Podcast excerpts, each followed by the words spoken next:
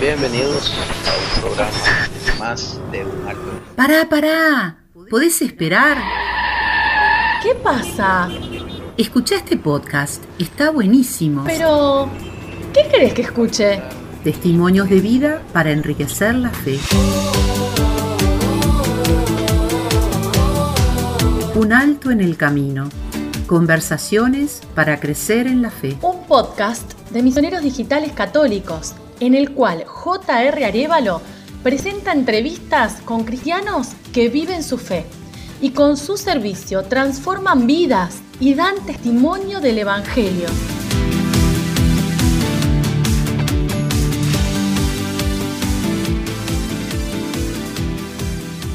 Bienvenidos a Un Alto en el Camino.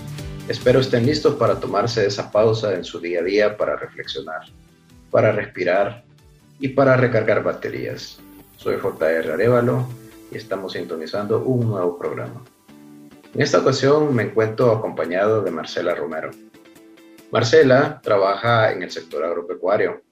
También es misionera digital católica y está encargada de una sección muy importante para nosotros, la sección de Hasta el cielo no paramos. Esta sección tiene como propósito inspirar a las personas, llevando la esperanza de Cristo a través de este medio digital. Además, se congrega en la parroquia Nuestra Señora del Pilar. Un alto en el camino. Conversaciones para enriquecer la fe. Marce, bienvenida a este programa. Hola José, muchas gracias. ¿Cómo andas? Muy bien, muy bien y muy bien acompañado, contento de poder platicar contigo y ahondar en temas de fe, en temas de esperanza y de nuestro amor por nuestro Señor Jesucristo y su Madre, la Virgen María. Así es que sin más, comenzamos, Marce, este programa. Contanos primero, ¿quién es Marcela? Bueno, Marcela es una chica que fue al colegio eh, San Tarcisio cuando tenía la época de colegio. Después estudié eh, relaciones públicas e institucionales, lo que es comunicación, y trabajo en el sector agropecuario en, Sociedad Rural Argentina, que es una organización que aglomera los que son los, eh, criadores y de, la parte agropecuaria. Y estoy en un sector que se llama registros genealógicos y bueno, eh, con mi familia, con mis amigos y con la vida día de todos los días de comunicadora al sector agrícola, como que hay un, gran paso que dar. Contanos cómo, cómo fue que llegaste a, parar a, ese sector tan importante para, no, no, solo para Argentina, pero particularmente en Argentina. ¿Cómo llegaste hasta ahí? Bueno, mi padre es ingeniero agrónomo, se dedica a lo que es también el campo, entonces no fue eh, y él tiene amor y pasión por lo que hace y a mí siempre me gustó lo que es el, sector agropecuario, así que ya de, chica lo mamé a todo eso, así que no me resultó muy difícil ese, ese paso. Y bueno, también te gusta eh, estar cerca de Dios, te gusta hacer vida parroquial, te incorporaste a Misioneros Digitales Católicos y ahora estás encargada de la sección de Hasta el cielo no paramos. No paramos, contanos de qué se trata. Bueno, Hasta el cielo no paramos surgió, eh, yo hace tiempo que tenía una necesidad de, hacer algo más, de no quedarme en lo que debemos hacer, ¿no? En, una necesidad interior como de, hacer algo de, ayuda y de, de servicio al, otro, pero no sabía cómo fue todo un proceso. Y bueno, en un momento, cuando arrancó la cuarentena, eh, estaba una amiga estaba mal con toda la situación económica y de cuarentena que, tuvimos acá en el país, teniendo en cuenta que en Argentina estuvimos como siete, ocho meses de, de cuarentena. Y, y bueno, y la frase que, es de todos en realidad, que, padre, que dice el padre Luis, porque hasta el cielo no paramos, le dije, bueno, no me acuerdo cómo fue la charla en sí, pero era como que, bueno, como que en realidad es nuestro motor y es nuestra fuerza y es nuestro, es nuestro camino, nuestro caminar hasta el cielo y que no son frases para tirar en un tacho de basura o meterlas en un balde y, no, es el motor. Y bueno, y a raíz de esa charla ella me dice, bueno, tenés que escribir eh, sobre eso y bueno, pasaron meses hasta que eh, surgió, eh, surgió la sección y bueno, en, el medio yo lo pensaba, lo pensé, bueno, si por ahí a través de los textos podemos llevar la esperanza de, Jesús a, la gente, como que bueno, como que vamos a hacer una diferencia, ¿no? Si, una, si ya una sola persona encuentra consuelo con lo que con lo que hacemos como que podemos decir, bueno, no sé que hemos llegado a la meta, pero que hemos logrado un, hemos logrado un objetivo, subido un escalón, ¿no? Como aportado un, granito de arena. Sí, más que eso, eh, yo creo que todas las personas hemos reaccionado de diferentes formas a este tema de la cuarentena, que ha sido un fenómeno mundial, ¿no? Y hay personas que definitivamente la han pasado muy, muy mal, eh, con iglesias cerradas, sin poder eh, asistir a la Eucaristía, recibir los sacramentos. Ha sido complicado porque muchas personas se alimentan de eso, especialmente aquellas que viven su fe como, como muy, muy fervientemente. Pero también están aquellas personas que de repente no están tan cerca del camino, no están tan cerca del Señor y que no saben cómo lidiar con, con estas situaciones. Eh, claro, han habido situaciones de desempleo, de repente los chicos en la casa que, se vuelven complicado mm, hacer malabares, ¿no? Eh, las personas que han perdido el empleo, las que han perdido sus negocios porque han cerrado, etcétera. Es decir, eh, han venido tantas dificultades a partir de la, de la pandemia y hay personas que definitivamente no saben cómo reaccionar. Creo que por ahí va esta sección de Hasta el cielo no paramos, queriendo llevarles esa palabra de Dios, que es palabra viva, una reflexión que de repente puedan ellos tomar, ¿no?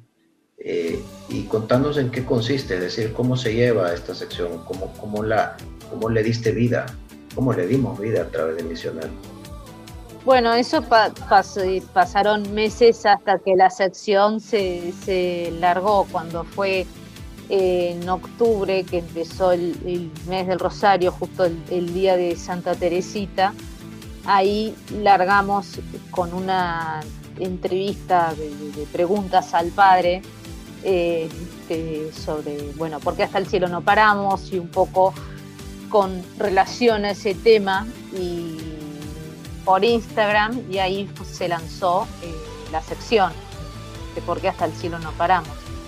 Este, ahí fue como, ahí se le, se, le dio vida y los temas van variando, en realidad mes a mes fueron distintos. Bueno, por ahí en el primero se habló un poco más eh, de la fe, en el segundo, bueno, por ahí como, como trabajo la espiritualidad y bueno, ya mes a mes va variando de acuerdo al tema, pero en realidad es eh, en toda situación de, tu vida, eh, como que tiene que ser tu meta esa, hasta el cielo no paramos, y ya sea en tu trabajo, con tus amigos, con tu familia, como eh, no quedarte quieto ni estancado, sino estar todo el tiempo en constante movimiento y con Jesús hasta el cielo no paramos, con María hasta el cielo no paramos, en realidad en toda situación hasta el cielo no paramos.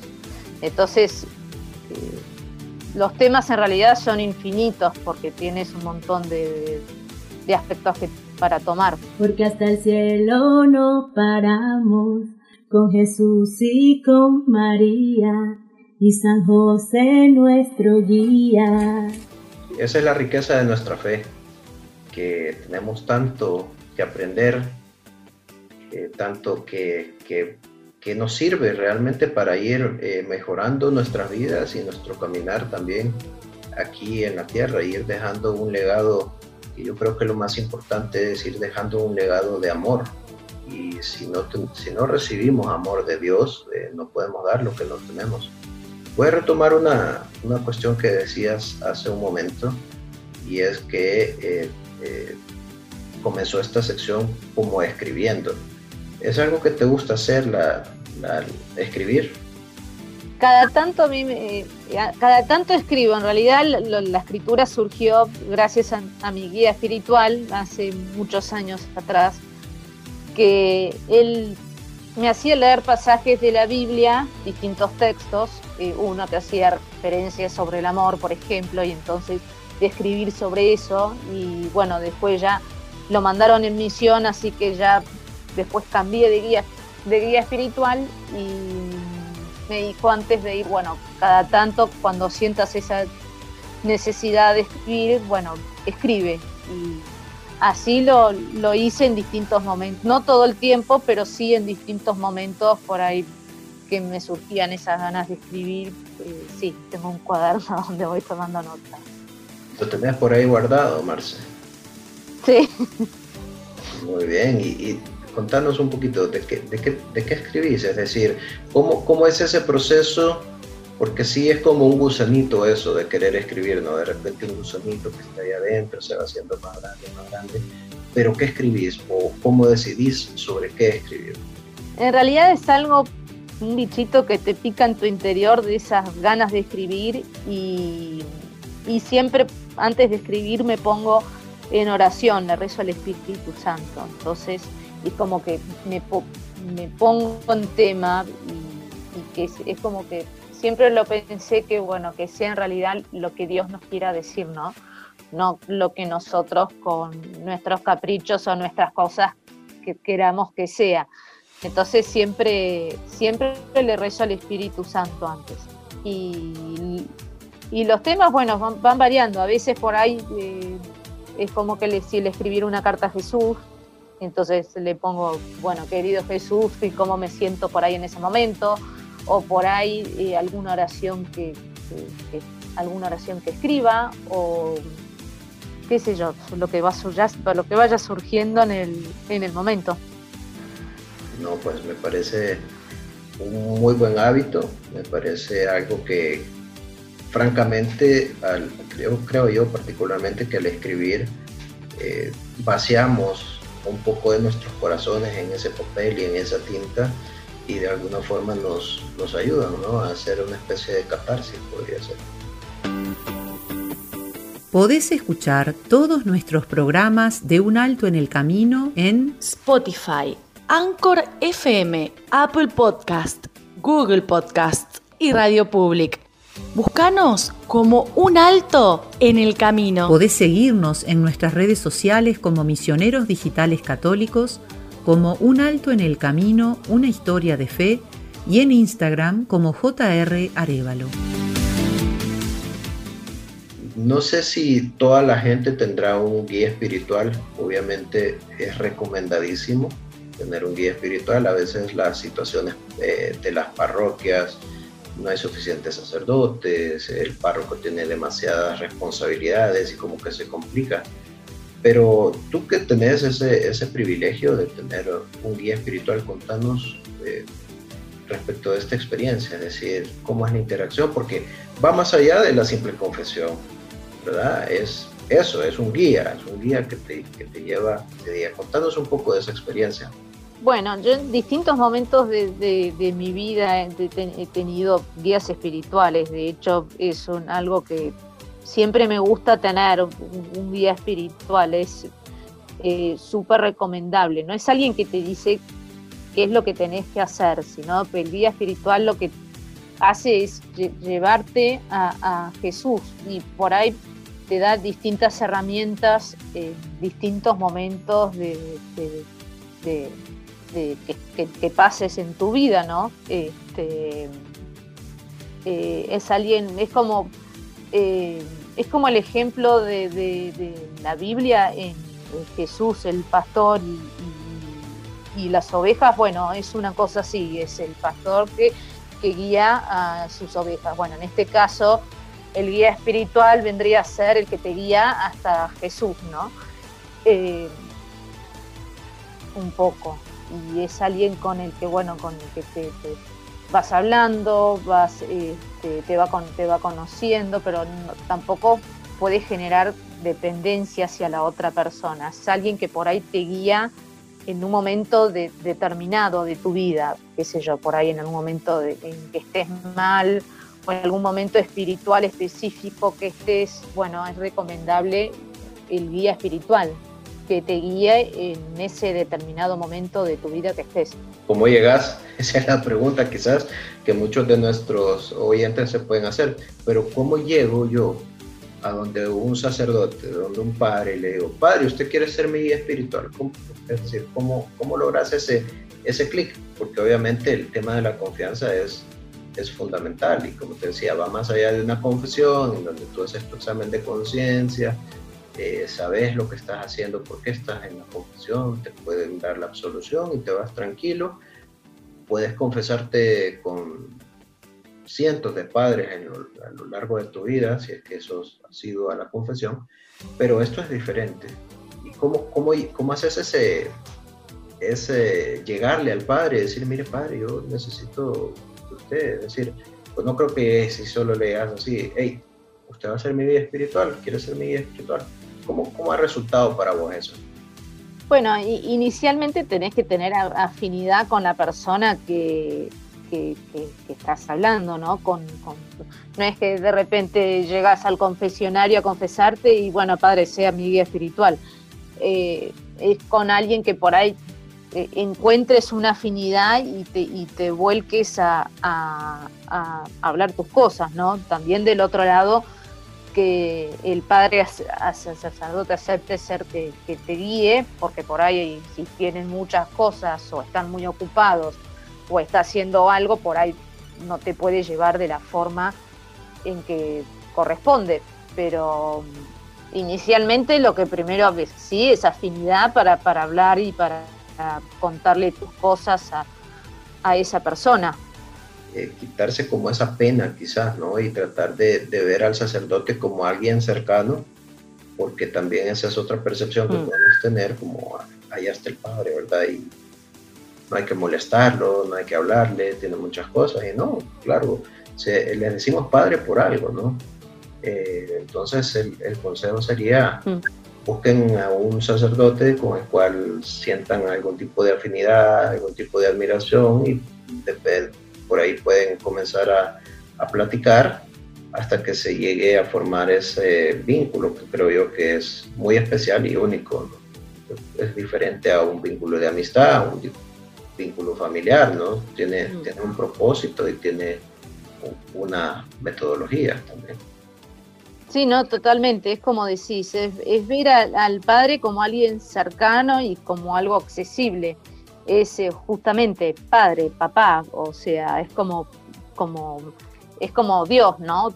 Dios Padre es un Dios que es papá, o sea, yo lo, lo, veo así, y justamente al sacerdote le decimos padre también.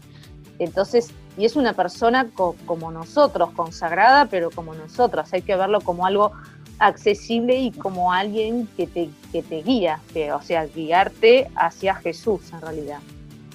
Después está nuestra predisposición, ¿no? Sí, claro. De cómo estemos predispuestos. Sí, yo creo que tenemos que tener, bueno, Jesús nos manda a ser humildes, ¿no? Y, y parte de esa humildad pasa por reconocer que a veces no tenemos todas las respuestas, que a veces las cosas en la vida nos rebalsan, nos superan y necesitamos acudir a, otra persona, ¿no? En este caso un sacerdote que por su misma preparación nos puede ir eh, mostrando el camino, ¿no? Haciéndonos sentir mejor, reconfortándonos, regañándonos cuando, cuando haya que regañar. Que todo es parte de eso, ¿no? Exacto. Sí, definitivamente. Para todos, para todos los oyentes, vaya, platique con algún sacerdote y si no tiene su guía espiritual, pues vea cómo va platicando con él y encuéntrelo. Un alto en el camino. En misionerosdigitales.com vas a poder escuchar las reflexiones del Padre Luis y leer artículos y noticias sobre formación cristiana. Visita misionerosdigitales.com. Hasta el cielo no paramos. Marce, vamos a, cambiar un poco de tema. Eh, en, en este programa, pues, eh, hay muchas personas que comparten vivencias muy personales, muy, muy únicas. Eh, esas cosas que, que, te hacen ser quien sos en este momento, que de alguna forma te han definido, te han ido moldeando. Y nosotros le llamamos que son un alto, un alto en el camino. ¿Tú has tenido alguna experiencia que, que te haya hecho reflexionar, bueno, parar ¿no? en tu vida, eh, reflexionar y decir, tengo que hacer esto tengo que hacer lo otro, o que te incluso te haya eh, llevado más cerca del Señor? Sí, una experiencia que, que, me hizo hacer ese alto en el camino. Eh, a los 20 años tuve bueno, piedras en la vesícula y se me complicó y se me produjo una pancreatitis y bueno, estuve en ese momento eh, grave de, salud y bueno, no, me quedó ninguna secuela ni, ni, nada, milagrosamente, bueno, salí bien, me operaron, pero ese fue mi, en ese momento mi, alto en el camino, ¿no? Cuando, cuando me recuperé y me dijeron los doctores, bueno, que podría haber muerto y bueno, todas las consecuencias que, eso trae. Eh, ahí eso, me hizo reflexionar, eso me hizo reflexionar mucho. Me hizo hacer un, parate y decir, bueno, ¿qué hubiera pasado si, si, me iba, no? Como que como, como, y un poco ver toda tu vida, te hace ver toda tu vida, como que, bueno, ¿qué hubiera pasado con, conmigo? ¿Qué hice en mi vida? ¿Qué dejé en mi vida? ¿Qué, un poco eso. Sí. Eh, o sea, de hacer un alto para tomarte a pensar, ¿no? Sí, efectivamente, son esos momentos en que, decís que, que estoy haciendo, lo estoy haciendo bien o lo estoy haciendo mal, eh, que te hacen eso, pensar, reflexionar. Y yo creo que, bueno, ya nos contarás un poquito más a detalle eh, cómo pasó, por qué se complicó, etcétera, pero antes de eso, yo creo que cualquier persona que ha tenido algún inconveniente en, su salud y que se ha visto muy complicada o, muy cerca de, despedirse de este mundo, eh, no puede ver la vida igual, nunca. Sería, sería quizás ser eh, malagradecido o, o, simplemente ir en contra de la misma naturaleza humana. Eh, es decir, te cambian la vida estas experiencias. Sí, definitivamente te cambia, te hace, te hace reflexionar, ves toda, de golpe toda tu vida y en ver qué dejaste, qué, qué, hiciste, qué, dejaste y bueno, como que también te, te ayuda a, tomar perspectiva y decir, bueno, ¿qué quiero yo de aquí en adelante dejar? ¿Cómo quiero ser? ¿Quiero ser mejor persona? ¿Quiero estar más cerca de Dios? Porque en definitiva es una segunda oportunidad. Y ahora, piedras, piedras en la vesícula o cálculos en la vesícula, de repente como que no se, no se, no se entiende como algo muy grave, ¿verdad? Es decir, claro, la molestia, los dolores. Lo que pasa es que una de las piedras tapó el conducto del páncreas y yo me iba de vacaciones con, con mis amigas y porque era justo verano y bueno, empecé a sentirme mal, sentirme mal y eso, esa piedra que obstruyó el conducto del páncreas hizo que las enzimas empezaran a crecer, subir las enzimas del páncreas. Lo normal es entre 100 y 200 de las enzimas pancreáticas, con 1500 te internan. Bueno, a mí se me había disparado a 6000, una cosa disparatada y me tuvieron que internar de urgencia, toda mi familia estaba afuera, así que tuvieron que volver todos. Y bueno, eh, estuve en ese momento una semana internada en terapia intensiva hasta que me operaron y una operación también complicada en su momento y, bueno, me recuperé bien, no me quedó, no me quedó ninguna secuela de nada, me, curé, me, me sané, pero bueno, eso estuve al borde de pasar para el otro lado. Es decir, antes de, antes de esta crisis, que la, que la piedra había tapado el ducto, no habías tenido dolores, no habías sentido nada, fue simplemente la urgencia de algo está pasando. Yo en el, claro, yo en el momento no, no tuve dolores, ya después a los últimos días antes de, internarme sí, eh, sí, ahí sí dolor y, bueno, y, vómitos. Y llegó un punto que bueno, que ya era, en ese punto tuve que ir al médico y bueno, ya quedé, quedé adentro. Un alto en el camino Conversaciones para enriquecer la fe. Felicidad por donde andas. No me queda ya lugar por preguntar. No ves que mi alma se desangra de lágrimas que lloro en soledad. Felicidad, te estoy llamando. Estás muy lejos, pero igual me escucharás.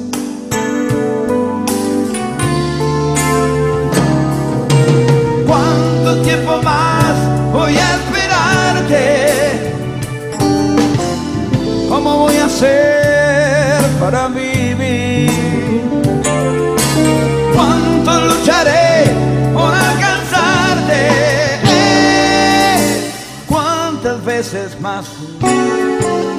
¿Cuánto tiempo más? Felicidad no tienes dueño. Recién llegas ya te vas sin avisar. Felicidad parece un sueño que de a rato se convierte en realidad. oh, oh, oh, a mi lado.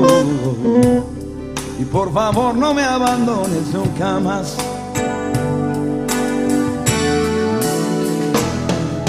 Felicidad no tienes dueño.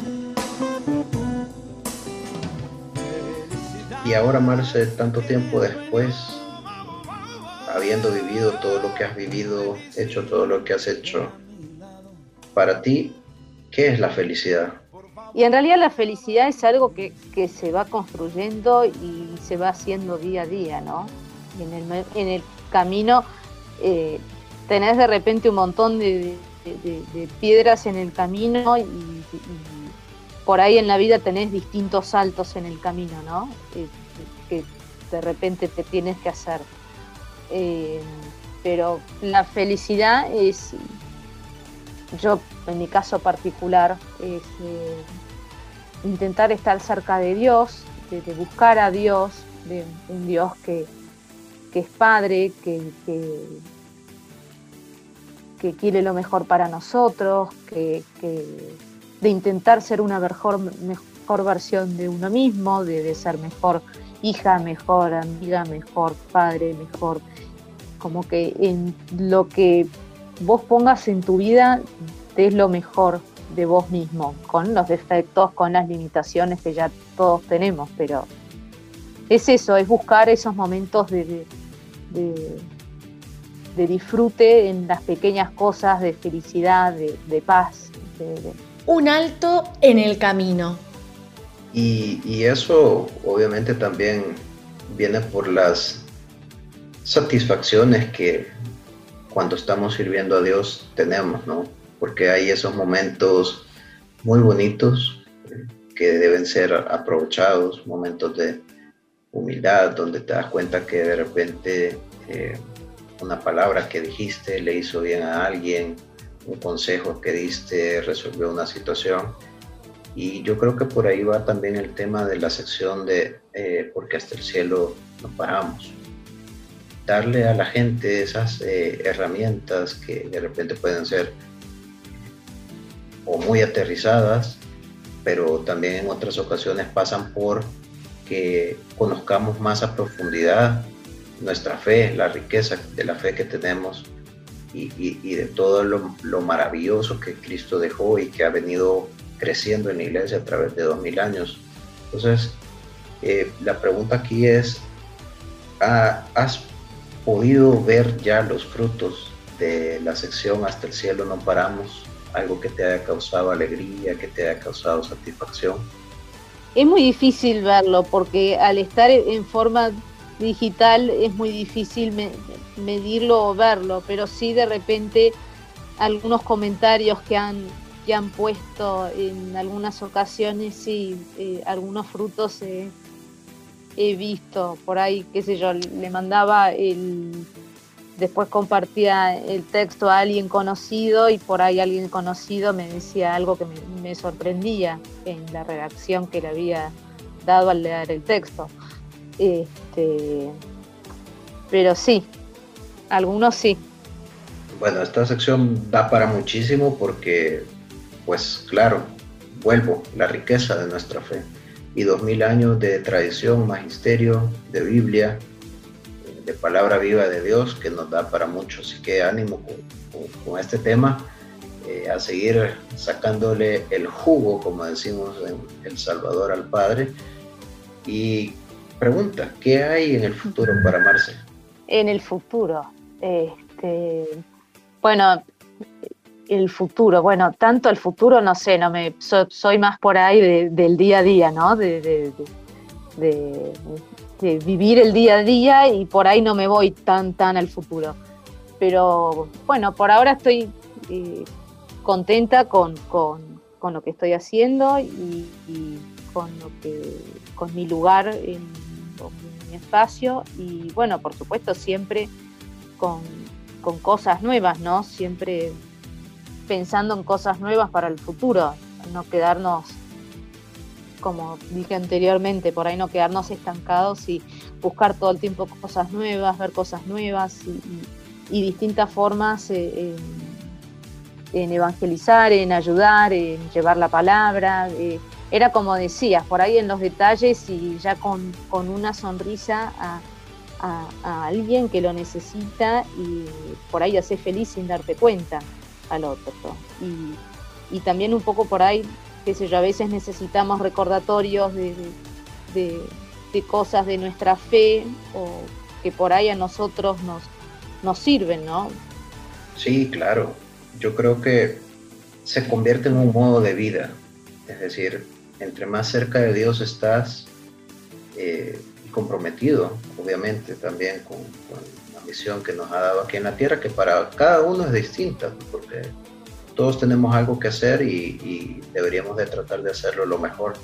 Pero en la medida en que tú tienes más y más a Jesús, a nuestra Madre, en tu corazón, pensás en ellos, como que también eso va floreciendo y va dando sus frutos. Eh, y entonces nos volvemos personas no perfectas, porque distamos mucho de la perfección, creo que cada uno carga con diferentes cruces, cada quien sabe qué es lo difícil en su vida, cuál es su, su aguijón, como decía San Pablo.